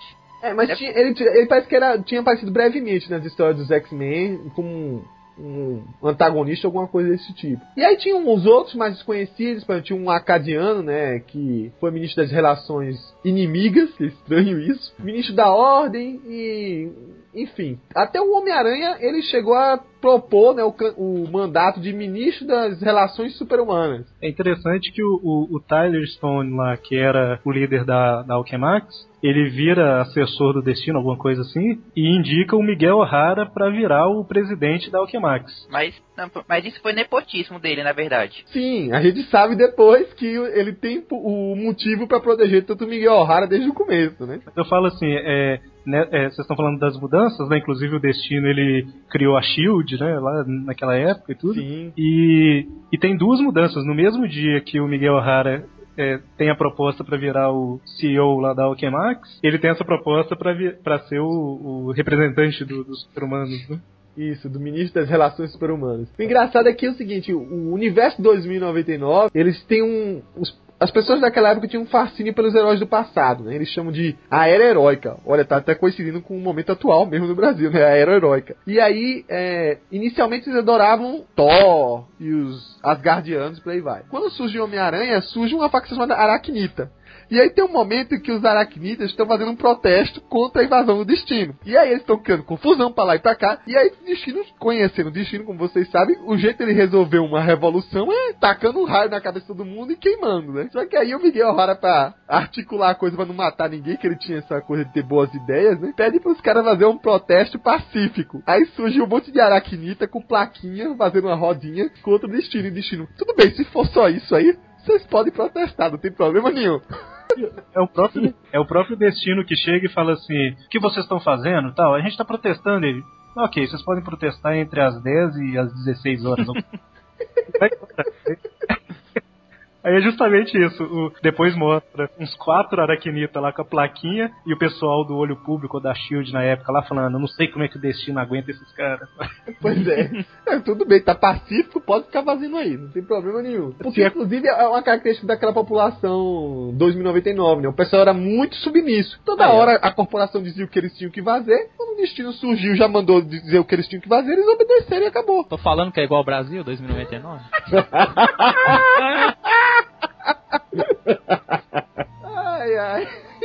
Pois é, o futuro é agora, tá vendo, É. Eduardo? E sobre esses, é, o pessoal idolatrar os personagens, do, os heróis passados, tinha também os Cavaleiros de Banner, que idolatravam o Hulk. Já puxa pro ponto próximo bloco, né? Quem seriam esses cavaleiros de bem, né? Bom, Quando eu fui ler a Queda do Destino, que foi aí 2099 AD Apocalipse, o nome, eu tive uma grande déjà vu do Ultimato do Universo Ultimate. Porque simplesmente foi, vamos mudar tudo, de- assim, vamos mudar tudo de uma status Ultimato foi aquele dilúvio, pô. Não, é, não, desculpa. Agora viajei das palavras. Não, mas tá É. certo mesmo. Teve o de luto, viu no ultimato, mas o déjà vu que eu tive foi que eles pegaram o status quo que já estava estabelecido anteriormente, mataram metade dos personagens principais daquela época e botaram outros novos em seguida. Porque foi nessa, exatamente nesse momento, morreu o Justiceiro, morreu o Hulk, morreu o Ravage, morreu sei lá mais quem. Porra de personagens morreram, aí foi aí então que apareceu aquela geração X, apareceu o Quarteto Fantástico e os outros lá. Apareceu um Demolidor 2099 que apareceu numa, numa edição e desapareceu. eu olhando aquilo ali, cara, isso foi o ultimato da vez- do universo 2099. Eu tô esperando agora o apocalipse do universo Ultimate. Até Capitão América surgiu. Inclusive, é o Capitão América que destrona o destino, né? Foi uma articulação do, do Tyler Stone, né? Que pegou ele, criou um falso Capitão América, né? Pra surgir, o destino ficou meio cismado assim. E aí, claro, tinha que surgir aquela figura lendária pra população se revoltar contra o destino e desbancar ele. Que foi o grande plano do Tyler de voltar ao que era antes. E, e bem sucedido até, né? Depois esse, esse cara era um impostor. E o que que se fez dele? Quem matou? Não me lembro agora do destino do Capitão América. Foi Falsificado. O mesmo cara que trouxe ele matou ele e depois se matou, parece. Que cara que trouxe ele? Billy Zed, o nome do cara que matou ele. Falando de quem? Que o, o cara não é o, O- não, não, o Capitão cara América. que tro... não, o cara que trouxe o Capitão América foi o mesmo cara que matou ele depois. O cara que criou ele, né? É, o cara que criou esse Capitão América impostor, porque o verdadeiro só vai aparecer bem depois. Ele é o quê? Outro cientista da Alquemax? Deve ser algum dessas corporações aí. Praticamente o mundo estava separado em corporações, é, não- praticamente não tinha noções de países, eram mais corporações mesmo. Shock! Bom, agora eu vou pegar a deixa então do, do Eduardo aí, falando sobre os Cavaleiros de Banner. Cavaleiros do Banner era um grupo de louco lá que idolatrava o Hulk. E eles estão ligados com a origem do próprio Hulk 2099, né? Não, não surge a partir deles, mas é através de um cara que queria. É tipo um produtor de, de filme, alguma coisa desse tipo, né? Tava doido pra fazer um documentário, alguma filmagem com eles. O nome era John Eisenhart, alguma coisa assim. Isso. E aí não tem muito sucesso, porque os caras meio que se fecham, não, ah, não vou fazer filme nenhum com vocês, o cara fica meio revoltado, né? E aí acho que um deles, que eles também eram meio suicidas, né? Meio homem-bombas, né? Algo desse tipo, eles meio revoltados com, a, com o mundo Homens corporativo. E aí um deles detona um dispositivo lá gama, explode tudo pra tudo quanto é lado. Ele parece que tava tentando proteger de novo, parece que um dos moleques que ele tinha se afeiçoado, né? O, a versão Rick Jones daquela época. Gawain. Sempre tem um. E aí ele, pra proteger o moleque, que acaba levando um monte de raio gama nas costas e se torna uma criatura ainda mais bizarra que o Hulk 66. É, o engraçado é que o Hulk não começou com uma história própria, ele começou num- numa versão tipo a Team Up 66, né? Só que na época era chamada de 2099 Unlimited. E aí durou o que? Seis edições essa revista? Foi poucos números, né? Tinham aí muitos dos heróis futuristas, inclusive que não tinham contrapartes com o nosso universo regular, surgiu nessa revista, né? Se vingasse, tudo bem, se não vingasse, tudo bem. O Hulk 2099 foi um dos que vingou. Os Cavaleiros de Banner, eu imaginei aqueles caras que ficam fazendo propaganda, sabe? Com um banner pendurado na. Compra-se ouro. Ai, ai. Não, não, não muda muito, hein? O que era legal, né, que na época parecia absurdo. A ideia que mostrava bastante, assim, em tramas paralelas, né, as histórias do Hulk era em Hollywood, tipo, mostrava já naquela época os reality shows, super absurdos. Eles pagavam pessoas pra morrer nos filmes, pra ter morte de verdade. Aí eles pagavam a família da pessoa pra poder matar essa pessoa. E a pessoa morria no filme, mas deixava a família bem de vida. Fazia outros absurdos, assim, pra, em reality show. E na época era uma coisa, assim, totalmente ficção, né? Mas tá quase isso hoje em dia, né? De novo Brasil, né, né, Eduardo? Tem um episódio. Daqui a, daqui a uns minutos, né? Big Brother número 20, É. quem sabe, né? Quem sobreviver ganha. Tipo, um vai matando o outro, esfaqueando o outro. Posso, posso fazer um off-topic rápido aqui? Claro. Não? Vocês não assistem Doctor Who, não, né? O, o Doctor Who, ele viaja no tempo, tá? Passado e futuro, uma série britânica e tal. E na, na primeira temporada tem uma hora que ele vai parar no Big Brother, no ano 200 mil e tralalá, onde quem era eliminado da casa era eliminado de verdade. Ah, Genial. paredão era de verdade mesmo. Esse o Eduardo assiste. É, hoje em dia na Marvel até que tem, né? O reality show desse naipe aí, que é o Avengers Arena. O curioso é o seguinte, o Hulk, que era o personagem com o, vis- o visual mais marcante de- dessa adaptação, pelo menos eu adorava o visual que ele assumiu, né? Que era, era radical aquele Hulk ali. Ele teve uma nova versão nessa reconstrução do universo 2099 que a, da época do Quesada fez, né? Que saiu recentemente pela Panini, nessa Timer Storm, né? Muito ruim. muito ruim. E mudaram completamente a, ver- a versão do Hulk, cara. Botaram uma coisa ignóbil, assim. Eu não entendi por que mudaram.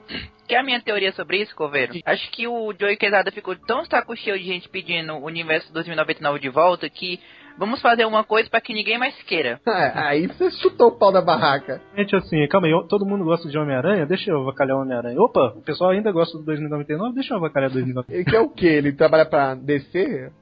É o super vilão da vida Pois é. real. Pois é. Ele viu que Supremo estava tão bom, tirou o autor e botou o pior autor possível no lugar. Ó, ó, as teorias de conspiração. Chega. Aí, depois dessa revista do Unlimited, teve essa revista própria pessoal dele, né? Do, do Hulk, mas não durou muita coisa. Foi Umas muito 10 edições, uma coisa assim. Esse Hulk ainda teve eh, um aparecimento rápido na revista dos Exilados. E foi este Hulk mesmo, dessa, dessa versão mesmo. Que inclusive o, Mo, o Morpheus, né, da, daquele outro universo, quando saiu pulando de realidade em realidade, possuiu esse Hulk. Foi uma das melhores fases do Exilados que eu já vi, né? Foi antes da fase Claremont, e aí passou por vários mundos, inclusive passou pelo mundo do futuro imperfeito, né? Do Hulk, do Peter David. Foi muito bacana essa fase. É, acho que do Hulk não tem mais nada. né? Como é que ele morreu? Você falou Que quando o Capitão América tomou o poder de volta do destino, a Shield saiu matando, caçando e matando todos os personagens que eram ligados ao Doutor Destino ou fosse algum tipo de herói independente. Eu nem sei direito ainda como foi que o Aranha escapou, mas o Justiceiro rodou nessa, o Hulk rodou nessa. Quase to- muitos heróis, quem tava sozinho, que não podia se proteger, acabou sendo caçado e morto. Estranho é que sobrou os X-Men, né? Acho que os X-Men, se eu não me engano, eles estavam com um xerife de uma cidade, uma coisa assim. É, eles criaram sua própria cidade num deserto. Nessa época aí, o, o Miguel O'Hara era líder lá da Alchemax, e ele, o Homem-Aranha era meio que protegido da empresa lá. Deve ter sido por isso. É, sendo filho do Tyler Stone, né? Ops, spoiler do Aracnofan aí. É, o, é, o alerta de spoiler é a família do Miguel O'Hara saiu de novela mexicana mesmo. o nome não nega, né? Ali é mexicano-chinês ou coisa assim, né? Um mistureba. Mexicano com irlande- irlandês. Err. You got it, Miguel. A gente até adiantou falando do Hulk e citamos várias vezes esses personagens, mas não falamos deles, né? Eles fazem parte da segunda revista desse universo publicado aqui no Brasil, que são os X-Men 2099. As- No começo das primeiras edições do Universo 2099, não há nenhuma menção aos mutantes. Aí, do nada, resolvem fazer uma menção aos mutantes, que existem seres é, mutantes lá. E tem um cara chamado Xian, que ele criou tipo um culto, que ele vai atrás dos mutantes e leva eles pra esse culto e fica falando, tipo, ele cita quatro líderes mutantes que foram importantes antes, assim, no passado. Ele até diz: Xavier nos ensinou a se, a se unir, Ma Magneto nos ensinou a lutar, Fulano nos ensinou a isso. Quem é o fulano? É porque são nomes assim, tipo, que fossem do futuro, depois do, da era Xavier Magneto. Ele, ele não citou o Ciclope, né? Ressalte aí. Não, Ciclope é inútil, cara. Aquele inútil. Mas, é, enfim, essa- esse lugar onde ele, ele chamava Era Las era tipo uma rave, né? Boa parte dos personagens que viriam a se tornar os X-Men estavam lá. Um deles, que era tipo um DJ, né? Que onde tocava, virava. O que ele tocava, a- a- o corpo dele se modelava para ter a mesma característica do metal. É, ele era igual o Homem Absorvente, Homem só que Absorvente. com metal. Exatamente. Ele era tipo um DJ, e aí os outros. A censora, que era uma telepata, também cuidava da festa. Era um Su- negócio meio esquisito. Aí Tinha o tinha um sucata. velocista também, e tinha um anjo que era. Não, o cara era tipo. Não era um anjo, era um demônio. Mas foi uma gárgula viva, uma gárgula vermelha. É. E- O, o Sukata, você lembrou bem. O, o Sukata era o, era o guarda-costas do, do lugar, né? Ele é tipo a versão do Pedreira hoje, só que em vez de ser com pedra, é com sucata. Não é isso? Pô, eu Exatamente. gostava, cara. E ele era um traidor, quer dizer, não é traidor, ele ficou meio enciumado, né? Ele era meio afim da, da censora, alguma coisa assim, né? E aí no- ele traiu o Xian no meio da conversa lá, porque uma hora ou outra é, é, o, o grupo deles, né, ia acabar sendo pegos, né? Tinha, tinha- eles mencionam uma coisa chamada expurgo, né? Que foi uma coisa no passado que matou muitos mutantes. E é aí que eles falam de Rebelião Summers também ou não? Não, Rebelião também no X Factor, Ah, cara. então esquece. O, o Xian é tinha- inútil nessa realidade. É, é, eu viajei. Não, não teve Summers nenhum na Rebelião. O Xian tinha desvio de personalidade também, não tinha? Mole, Tinha. tava- ficava mal, O ficava poder bom. dele era curar ou destruir, dependendo da mão que ele tocasse. Ele E lembra aí, um certo personagem. isso refletiu nele, né? Ele ora, ele ora era bonzinho, ora era um cão, né? Esse grande expurgo, acho que eles comentam, aconteceu acho que em 2030. Foi alguma coisa que acabou com quase todos os mutantes que viviam na Terra. Né? Foi quando o Ciclope errou. Tá chegando lá, né? Essa- e essa base que vocês comentaram, ela era no meio do deserto, né? Se eu não tô enganado. Sim, era de difícil acesso. A, começa a história sempre aquela coisa de ter uma visão de um mutante novo chegando pra conhecer os X-Men, né? Como no desenho dos X-Men dos anos 90, a Jubileu era aos olhos do público, o Timothy Sean Fitzgerald era um, era um mutante que tava com problemas dos poderes dele, né, que os poderes deles eram altamente destrutivos, chega desesperado nesse lugar aí, querendo um apoio, né? Mais tarde ele vai se tornar o Dínamo. Enfim, no, meio da conversa ocorre essa trairagem do Sucata, e aí eles têm que debandar de qualquer jeito. Aí os outros personagens são rapidamente apresentados, né? A Cristales é uma delas, que é bastante interessante. Ela é um poder até meio estranho de explicar, né? Através dos cristais que estão, o quê? Condensados por aí ela formava objetos cristalizados e usava, né? Adagas, bastões e por aí vai. Aí tinha um outro que era o, o velocista. Era o Henry, o Henry Hilgan, né? Que foi inclusive um ex-funcionário da, da Alchemax, É, parece que o nome dele era Furacão em português. é, em português, né? É.Essa serpentina é tipo o mofo do desenho dos anos 90. Ela apareceu só pra morrer e que ficar unida. É, é engraçado que ela tinha uma- umas tatuagens assim na, na no corpo dele, tipo de dragão, e quando ela mexia os braços assim, o bicho crescia, né? Mas ela é realmente é um personagem, comumente não é só mofo, não. Ela é o Joe Prodestar desses X-Men. Tinha que morrer um, Ela é o agente Coulson, né? Morreu só pra unir os Vingadores. um Porque- morre. Ah, é clichê dos X-Men sempre tem que morrer no começo. Por que não Ciclope?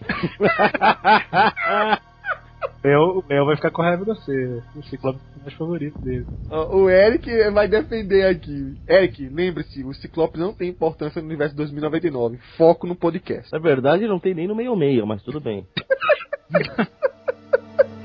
Bom, é, o Eduardo tá calado, eu tô achando que o Eduardo também é fã do Ciclope, cara. Ah, eu gosto do Ciclope, cara. Tá pegando ódio aí. Não, é- E, Bom, e esse, esse time foi o coro principal. Uma coisa que eu achei do, das histórias, aí eu vou repassar pra vocês verem se a, a ideia é a mesma, é que o primeiro arco de histórias foi muito bem montado. É, Esse lance da fuga é, e o Shinha no final aqui resolver tudo.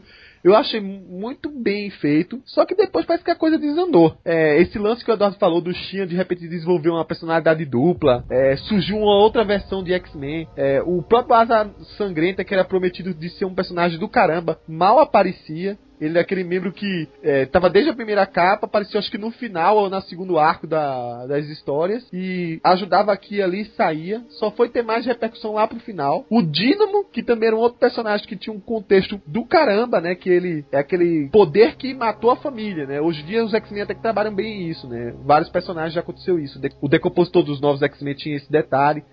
Mas esse background era bem bacana. E eh, o problema é que ele ficou tanto tempo eh, triste pelo que ele era. Não mostrou o que ele seria, né? Que era o futuro líder da história. Pelo menos dizia que era isso. Ele tinha até aquela eh, cara pintada, né? Que ele fazia aquela maquiagem lá. Do Demorou Kiss, né? tanto pro personagem se desenvolver que as histórias se perderam, né? Até o grande crossover que aconteceu inicialmente bagunçou tudo, a equipe se separou, houve histórias separadas de cada membro. O próprio Dynamo teve que se juntar com outra mutante esquisita, tipo uma vampira albina é, maluca, que era a lunática. O Cristales e o velocista lá, o Furacão, também se separaram para outro canto. O, o próprio Velocista desenvolveu outra história relacionada com a versão do Loki daquele universo, né? Que mais tarde virou um, de- um Jack, como é o nome? Jack Halloween? O Jack Halloween, isso mesmo. Que era um personagem fantástico, bem interessante mesmo, que aproveitou os poderes do, do Loki de transformismo, ou transformismo, tá certo? Ele era um transformista, é? Virou uma louca. Vamos dizer uma palavra, metamorfismo. Melhorou. Esse Jack- Jordan, Bro- esse Jordan, sei lá o que, ele aparece lá pela edição 15 do Homem-Aranha 2099, sendo tipo o novo colega chato do Miguel O'Hara. Ah, aí ele depois some, aí ele vira o Loki nesse cro- no crossover lá que tem que é a vol- a volta dos deuses. Bom, aí eu, eu acho que assim, o potencial dos X-Men 2099 era imenso, mas o. Talvez a bagunça desse crossover e a. Até o roteirista, né? O, é, era o John Francis Moore mesmo? Sim. Até a, o, o- a bagunça que o John Francis Moore criou, bagunçando a equipe, deixando membros separados, né? E perdeu o contexto até da X-Men, né? De ser um grupo. E aí o potencial caiu e eu até perdi o interesse. E olha que X-Men é aquilo que era na, na época, né? Era a grande moda. Ah, eu lembro até uma coisa que me conquistou um pouco, é o fato de que ele fugiu do que o X-Men do universo regular estava sendo. A minoria mutante, que era três para cada humano, e era sempre algum poder de soltar raio. E no 2099 eles estavam realmente criando poderes criativos para os novos mutantes que apareciam, eu achava legal. Isso era bacana mesmo. Mas depois começou a virar bagunça do universo 2099 e descambou. Um erro grave dessas histórias é que eles maltratavam a questão mutante, só tratou nesse primeiro arco. Depois surgiu umas bagunças de, de teatro do terror, aquelas coisas que até o próprio X-Men regular de vez em quando foge bastante que o pessoal não gosta, né? É, foi isso que descambou, isso aí que, que me tirou o interesse. Mas é porque talvez é, fosse uma ideia do, do roteirista de tentar evitar virar uma cópia do X-Men tradicional. Tentar evitar ficar sempre batendo na tecla dos mutantes em si. Até porque não existiam só mutantes nessa época. Existiam Atlantes, Mutroids e outras coisas também. Bom, como o X-Men e todas as revistas 2099, eu só li na época, eu nunca mais reli, li há 20 anos atrás. A memória que eu tenho, assim, era é a minha preferida, a revista preferida. Agora, não sei se eu lendo hoje, com um monte de coisa que eu revejo hoje, que eu via quando era adolescente, assim, criança, eu acho uma bosta, né? Mas lembrando que eu lia na época, é era a minha preferida, assim, eu achava a melhor revista dos X-Men. Até porque tinha o desenho do Ronlin e eu curtia pra caramba. É, o Rolinha foi nota 10 aí. Assim, é como eu falei, né? Visualmente, e foi o que o Rodrigo falou, de fugir um pouco do padrão do que existia na época, os personagens eram fantásticos, né? Eu, eu- eu acho que entre o Dínamo, o Asa Sangrenta e a menina lá, Cristales, eu não sabia qual era o meu preferido. O problema é que você ficava naquela expectativa, caralho, esses caras têm esses poderes, eles vão fazer isso e tal. E aí, o Dínamo, o Timothy era um bundão, por boa parte do tempo. Quando o cara ficou hardcore, ele ficou malvadão. Ah, fuder, né? O Asa Sangrenta aparecia, voava, disse, ó, não quero participar da sua equipe, tchau. Ficou Ele nisso. era o Irick, ele era o Ikki de Fênix. Era o quê? Ele era o Ikki de Fênix, O que é Cavaleiro isso? Eu Zodíaco. não sei o que é isso, cara. Ele era o antissocial, ele aparecia só quando precisava e depois, não gosto de grupos, aí ia embora. Algo assim, pronto. E acho que foi isso que causou, acho que o principal problema. E aí, até pra complementar, é, uma coisa que a gente até já citou anteriormente, né, adi- adiantando um pouco mais a parte final do, do universo, quando o, a- o destino caiu, surgiu essa revista nova que era X-Nation. O Xian, na época, conseguiu reunir o grupo de mutantes pra morar numa, tipo, numa cidade, né, no meio do deserto, onde só mutantes iriam morar lá. Eu não- também não entendi qual o grande plano dele. Ele, ele ganhou anistia do destino, isso? Cara, eu sei que tinha um destino no meio aí, que quando o Tino caiu, ele foi atrás dos mutantes também, mas só lembro disso. E essa X-Nation aí que surgiu realmente personagens mais diferentes. Acho que tinham. Quem era? Humberto Ramos que desenhou essa porcaria, não foi? Foi, foi. É, e aí que a coisa desandou, porque as histórias perderam completamente o sentido. Durou poucas edições, acho que no Brasil foi publicada uma ou duas. E aí é que quando já tava descambando pro final mesmo do grande dilúvio. Né? Porque também, Coveiro, os caras que não chegam no Brasil ainda chamam de geração X. Pois é, Geração X. E, hum, fazendo um- uma paródia Criativo com demais. o grupo de jovens não tinha nada a ver, né? Que era, na verdade, uma revista sobre o povo daquela cidade, né? A população daquela cidade. A cidade era o que? Era Hollow City, né? O nome dela. É, Halo City. Aí já tava numa fase que tava tudo meio bagunçado por aqui. Aí Lembra o teve- universo Ultimate atual. I'm the CEO of Alchemax.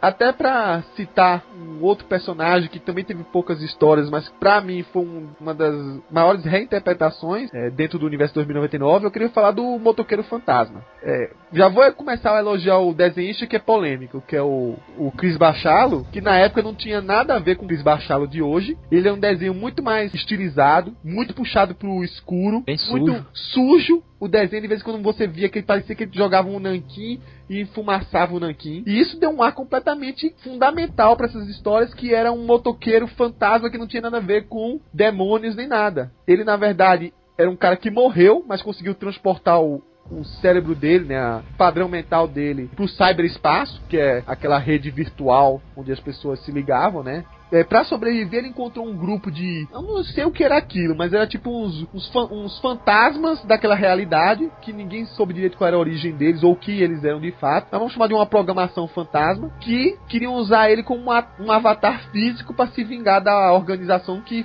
inclusive, matou ele, que era essa Demonix, né? Isso. E aí transporta o, o cérebro dele, né, a mente dele, pra um tipo de robô exterminador do futuro. Ou seja, era um androide com característica minha de caveira, né, com várias funções, né. Aí transporta e essas entidades fantasmas é, do mundo virtual são os os grandes, digamos assim, padrinhos dele, né, que dão um upgrade quando ele precisa, um apoio e por aí vai. O curioso é que às, às vezes essas entidades funcionavam contra, né? Elas queriam limitar o poder dele e aí ele podia ter feito um upgrade pra ficar com energia suficiente sempre, mas não, elas não deixavam.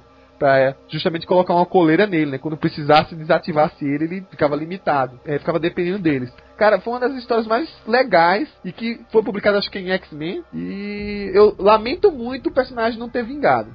O nome dele era. O apelido era Zero e o nome dele era Kenshiro Cochrane. Não, os desenhos eram muito. Esse negócio do, do traço sujo era muito massa. Eu Não, gostava. o, o demais. traço sujo era o charme total do, do- das histórias. Uhum. Eu, eu acho que vale a pena postar uma imagem aqui de como era o Bachalo antes e como era depois. Que mudou muito o Bachalo. É, mudou pra pior, né? É, não sei se mudou pra pior, porque talvez esse visual que ele tinha antes não é toda história que ia vingar. É. Era muito. Aí sim era. Se o pessoal gosta de chamar de futuro cyberpunk, o exemplo principal é essa história, na minha opinião. E isso era cyberpunk total. Qual era a gíria que eles usavam muito? Era pau? Pau. É?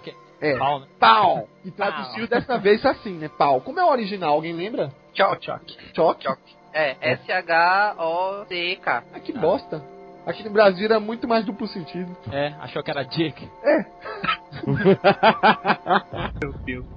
As críticas que eu vi na internet sobre essa revista falavam que era o pior roteiro da linha 2099. Sério, cara? Tá eu não- zoando. É, não era de jeito nenhum. Claro que, como você diz, é aquela coisa que é feito pra realmente a pessoa que gosta mais de um. Sabe o que é? É que nem o, o Robbie Williams fazendo esse motoqueiro fantasma novo, a motoqueira, né? Tem algumas piadas ali que eu rio pra caramba, porque ele realmente quer forçar uma cultura pop rock ali no, no meio. Mas eu sei que não atende a todo mundo. Mas dizer que é ruim o motoqueiro fantasma 2099 é meio exagerado. É, o, Robbie, o Robbie Williams eu concordo, ele, é- ele é meio é, carne de vaca mesmo, meio, o cara é meio ruinzão mesmo. Então, assim, eu não tô falando que é a minha opinião, não. Tanto que eu não li, né? Foi a única coisa que eu, eu vi a respeito o pessoal comentando, né? Eu queria até citar aqui justamente pra vocês falarem se é verdade, se não era. E Então, acho que durou 25 edições, durou mais que o Hulk. O Hulk durou 10. Assim, eu fui olhar aqui no Wikipedia quem foi que escreveu e o cara nem página tem. É, mas o, o Len Kaminsky lá, eu não não conheci, mas muitos é, roteiristas e desenhistas dessa época sumiram, né? É que tava no futuro mesmo, então. Ou vão surgir, né? É. Bem grosseiro. É, e ele teve uma gama de inimigos até grande, né? Até o Vingança 2099 surgiu, né? Acho que cada personagem teve sua versão da realidade meio meia dando as caras por aí, né? Mas cover é porque nessa época as histórias elas tinham que andar, não é que nem o Brian Bendis no Ultimate, que em 25 edições o Pida inventou três pessoas. Cara, mas é que tá, né? Eles não sabem até quando vai durar isso. Na verdade, tirando o universo Ultimate, nenhum outro a realidade da Marvel durou tanto tempo, né? Essa durou até muito, foi o quê? Dois anos de universo 2099? No Brasil, Foram os, foram os três anos de edição. Não, peraí, 46 edições, dá uns 4 anos normais. E o Manifesto Destino foi 6 anos depois do começo. Então dá uns. Põe aí uns 7 anos mesmo. Shock! Com isso, a gente conclui a maioria dos personagens importantes que apareceram, né?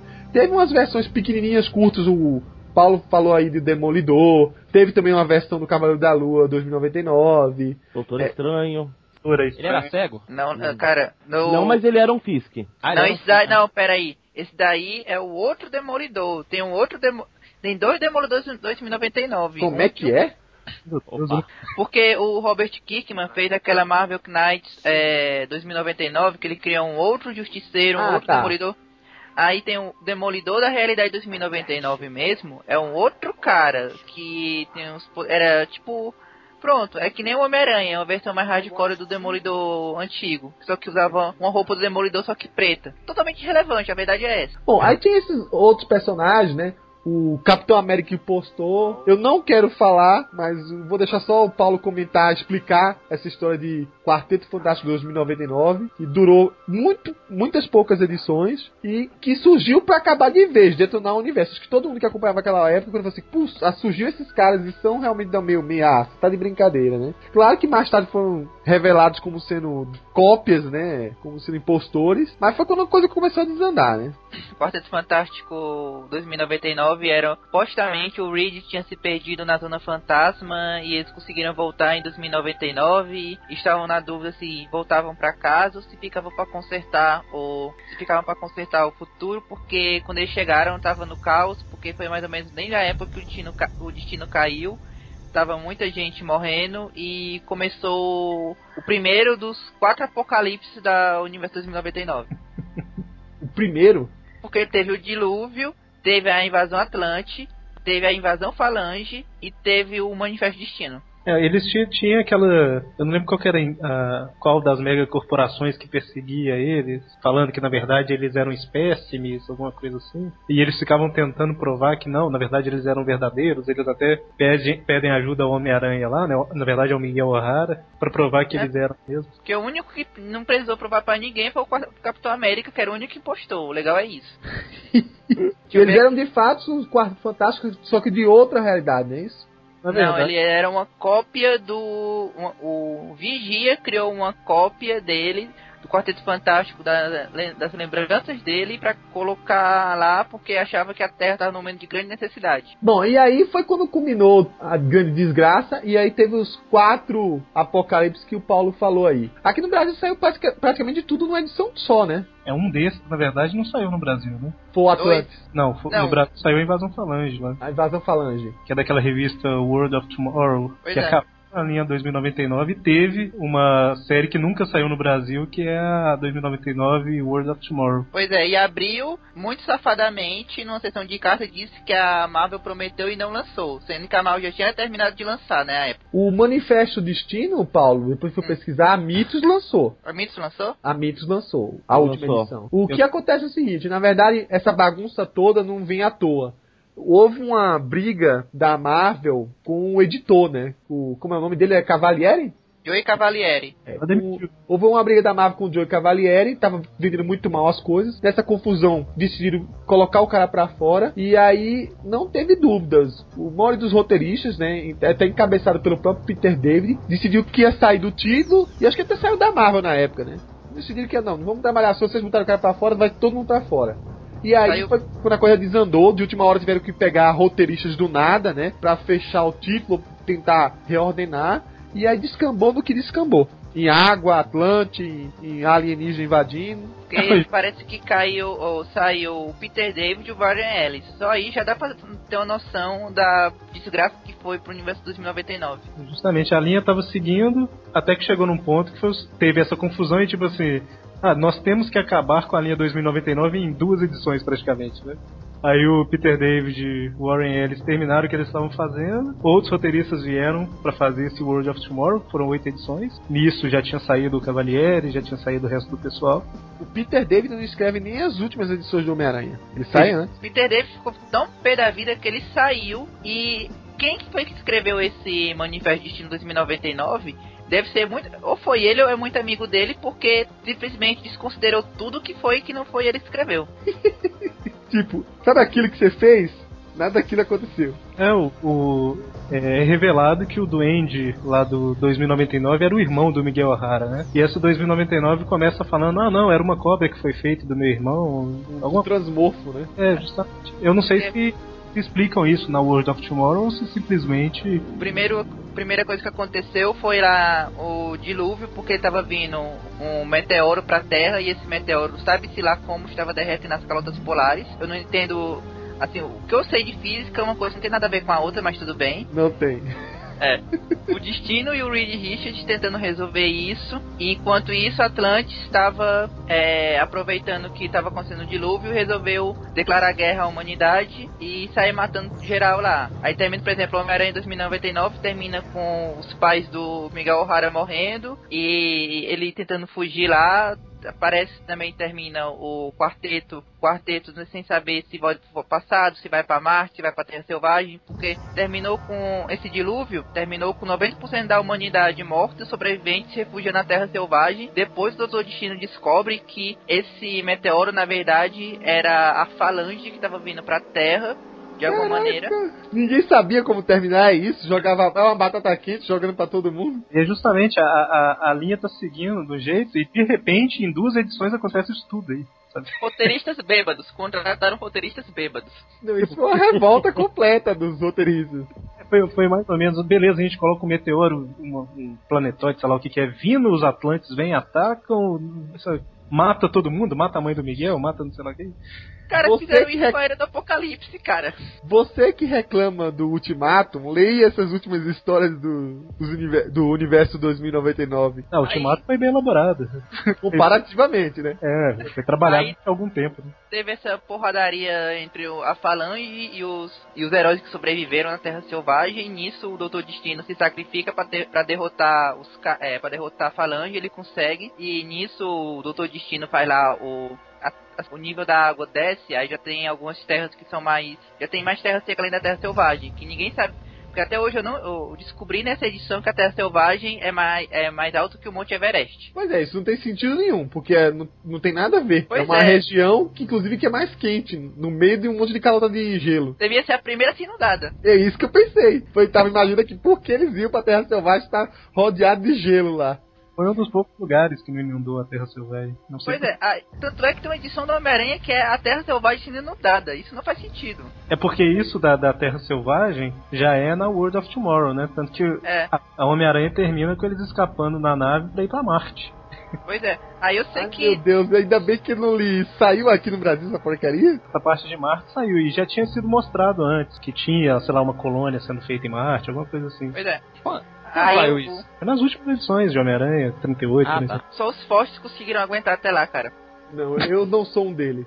Não, eu tenho essas edições, mas não lembrava disso. Pois é, aí o. Dessa porradaria, aí o Doutor Destino fez lá o testamento dele. No testamento, ele entregou pro Miguel O'Hara um CD com a localização do irmão dele, o Gabriel, entregou lá o comando da Lativéria para um do pessoal da Nação X. Depois disso, foi a última edição da Mundo da Manhã foi tipo só mostrando o finalzinho de cada um dos personagens. Aí veio esse Manifesto Destino, que começa nas três primeiras páginas o cara discordando tudo que tinham feito na, no final do Homem-Aranha. A mãe dele estava viva, o irmão dele era, era legal, não era doente. Depois disso, o irmão dele consegue achar o verdadeiro Capitão América. Isso, Eles- isso eu achei um, um- um final mais decente do que estava acontecendo. Essas histórias aí É. do meio eu não li. É, essa é, Manifesto Destino aí, eu lembro que a Mitos lançou até acho que foi capa grande já, né? Já não foi em formatinho. Formato americano. Formato americano, né? Uma capa branca bonita, assim, né? É como 2099. É, e aí o, o universo praticamente mostra o que aconteceu de 2099 até.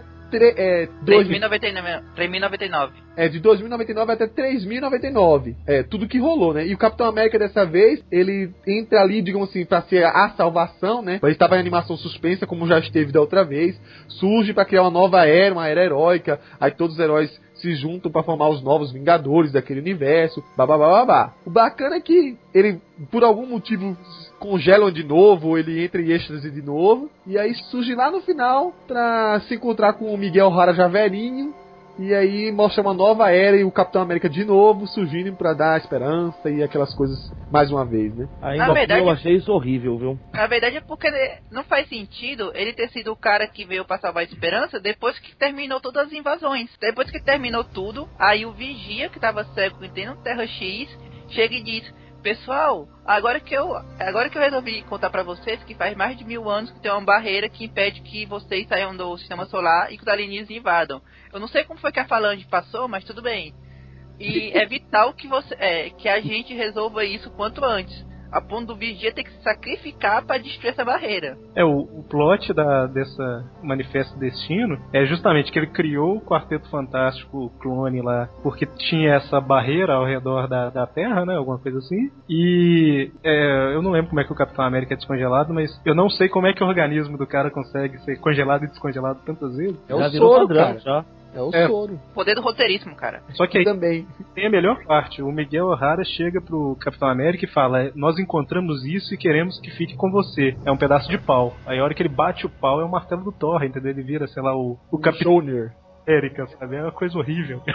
É que foi o único cara que segurou o martelo do Thor até hoje, né? E o Miguel O'Hara usa isso pra ganhar a votação na Alchemax. Ah, é verdade. A maior prova de que o Quarteto Fantástico dessa realidade é inútil foi que depois que resolveram o mistério deles, eles não fizeram mais nada. Eles não fizeram nada. É, o quarteto lá não teve importância mesmo, não. Mas sabe que assim, esse manifesto do destino, pelo menos assim, mediante a toda a desgraceira que aconteceu no meio do caminho, né? Foi até uma boa finalização pra história. Eu discordo, mas tudo bem. Na verdade, Ah, ó, se, se é que não tivesse esse manifesto, tinha acabado daquele outro jeito, todo mundo morrendo e acabou. Cara, Prefiro- eu prefiro daquele jeito, é sério. Sério? Sério. Cara, eu gosto de finais felizes, cara. Eu quero que pelo menos a luta do cara tenha valido a pena.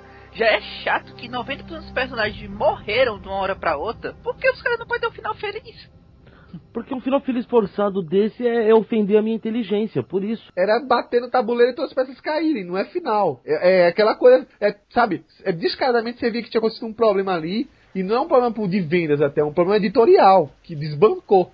Pelo menos o outro cara pensou em escrever o roteiro. É melhor do que tava. Realmente teve coisas ali que até não bateram entre uma história e outra, como vocês estão falando aí. Assim, o, o Manifesto do Destino eu achei interessante até a hora que o, o Vigia vai lá, destrói a barreira e pronto, agora vocês estão livres para crescer e multiplicar e sei lá o que. Beleza, terminava a história ali. O que eu achei um pouco forçado foi ficar mostrando 2199, 2399, 2000, tre- é, 3099 e aí o Miguel Hara ainda tá vivo porque tem a tecnologia lá que agora eles não envelhecem direito e o Capitão América é descongelado de novo em 3000, sabe? Isso eu já achei meio forçado. É, mas foi- um, foi um contexto, na verdade, ali pra ser explicado cientificamente. Foi uma coisa mais, uma licença poética pra dar esse ar de que passa-se anos, mil anos, ou seja, futuro em cima de futuro, e a- o- aquela cerne do herói continua. É, justamente, e a, e a humanidade cresceu, né? Eles mostram agora que tem. é, ela vive em comunhão com outros mundos e tudo mais. Assim, eu prefiro esse final do que, discordando do, do Rodrigo. Do que não ter final.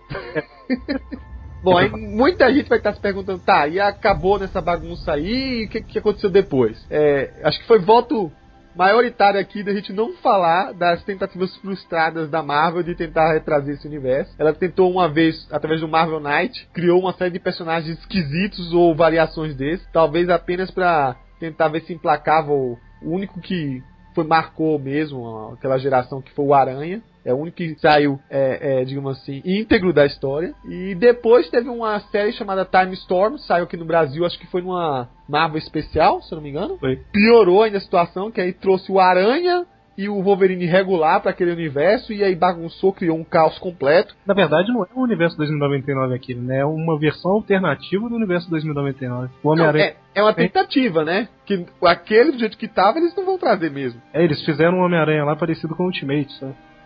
É, É, mas o e- Peter David conseguiu trazer no Capitão Marvel dele. se for contar histórias que valem a pena de ler com alguns desses personagens, são dois momentos, né? Um é o Capitão Marvel, o Paulo tinha comentado um pouco antes, que o Peter David, claro, saudosista pra caramba, trouxe por um, por um tempo esse personagem, acho que também o Hulk do, do Futuro Imperfeito também foi brevemente pincelado aí nessa época, e também Exilados, como eu tinha comentado, aquele arco de histórias acabou trazendo Miguel O'Hara pra dentro do grupo E ele ficou um bom tempo lá e foi até bacana, né? Eu sei que isso cria um caos completo, porque, tá, se esse Miguel O'Hara fez isso nessa época, porque ele não lembrava durante a época dele do 2099, mas enfim. Já É. bagunçaram tanta realidade, a gente aceita apenas o personagem que é bacana e que deu muito certo do, dentro da equipe de exilados, né? Quando os exilados chegaram na Terra em 2099, o que eles fizeram lá mudou a realidade. Aí aquele Miguel O'Hara é um Miguel O'Hara alternativo do Miguel O'Hara 2099. Sim, é, como sempre acontece, né, Paulo? É justamente isso. O Homem-Aranha lá é antes de acontecer aquelas histórias todas. Então, até aquele número, né? Tem Terra 616, que é tradicional. O 2099 ele tem um número lá, 980, sei lá, alguma coisa assim. Um número desse tipo. E esse Homem-Aranha 2099 que foi para os exilados, né, oficialmente ele não pertence a essa Terra 2099. É uma Terra 2099 alternativa, entendeu? Como o Heróis Renascem também, que não era alternativo, virou, volta pra cá, pra lá. É aquela liberdade criativa que tem que ter, senão o negócio bagunça mais ainda. I had to download a sample of my own DNA into the permanent Alchemax genetic file. Quero agradecer ao Eric e ao Rodrigo do Aracnofan. A gente volta ainda a conversar sobre esse assunto na casa de vocês. Pra vocês que, que gostam do Homem-Aranha e dos personagens relacionados a ele aí, a gente tem um blog que é o Aracnofan, e onde a gente posta notícias, pre- é, reviews direto, né? Além de programas, alguns podcasts também, que são os Trip Views, que são. A gente comenta, né, as, as revistas, e mensalmente a gente tem o Tripcast, que são esses programas maiores sobre algum assunto variado. Se você gosta de piada infame, nós temos o Magaren. Bom, obrigado a vocês e Paulo e Eduardo, querem falar mais alguma coisa? Ressaltar o que eu já falei, eu acho que de todas as tentativas que a Marvel já fez de, de criar um novo universo e tal, pra mim esse 2099 foi o melhor, assim. O mais criativo de todos. Até mais que o Ultimate e tal. É, eu gostaria de falar que relendo essa, esse universo 2099 e depois relembrando o que já fizeram em Era do Apocalipse, eu até tô fazendo agora no universo Ultimate, eu tô esperando o Apocalipse no universo no, no ar agora. É, é o que falta, né? Porque a Marvel, ela não se contenta. Se é uma realidade alternativa, ela vai destruir todo mundo no final. Se possível, com muita água, né? É. Bom, pessoal, então vamos encerrar o podcast por aqui e a gente se vê no próximo aí e no Aracnofan.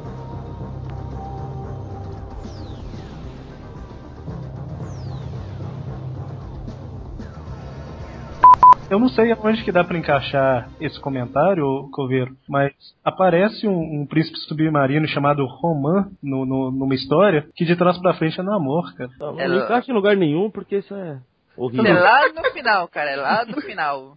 Lá, lá no final eu repito o comentário. Ou então eu boto como cena pós-crédito, não tem problema nenhum, de tão ruim que é. E essa Serafina que você falou, ela era o morfo desse do, é, X-Men 2099. Apareceu pra morrer e a equipe Ah, ficar unida. serpentina, pô. É, serpentina. Eu falei o que mesmo? Serafina. Repete aí, que aí eu edito e Não. boto no pós. Valeu. Essa. Peraí. A gente ainda tá em 2099. É, no, no leitura de e-mails, né? É, só uma coisa, cara. A Hum. gente tem que fazer o do Ultimate Homem-Aranha, porque a gente tá quase completando. a- Se fizer o do Ultimate, tu vai completar a fichinha do Shattered Dimensions, percebeu? Percebi. a gente comenta isso depois. Esse podcast foi uma produção Marvel 616. Acesse www.marvel616.com.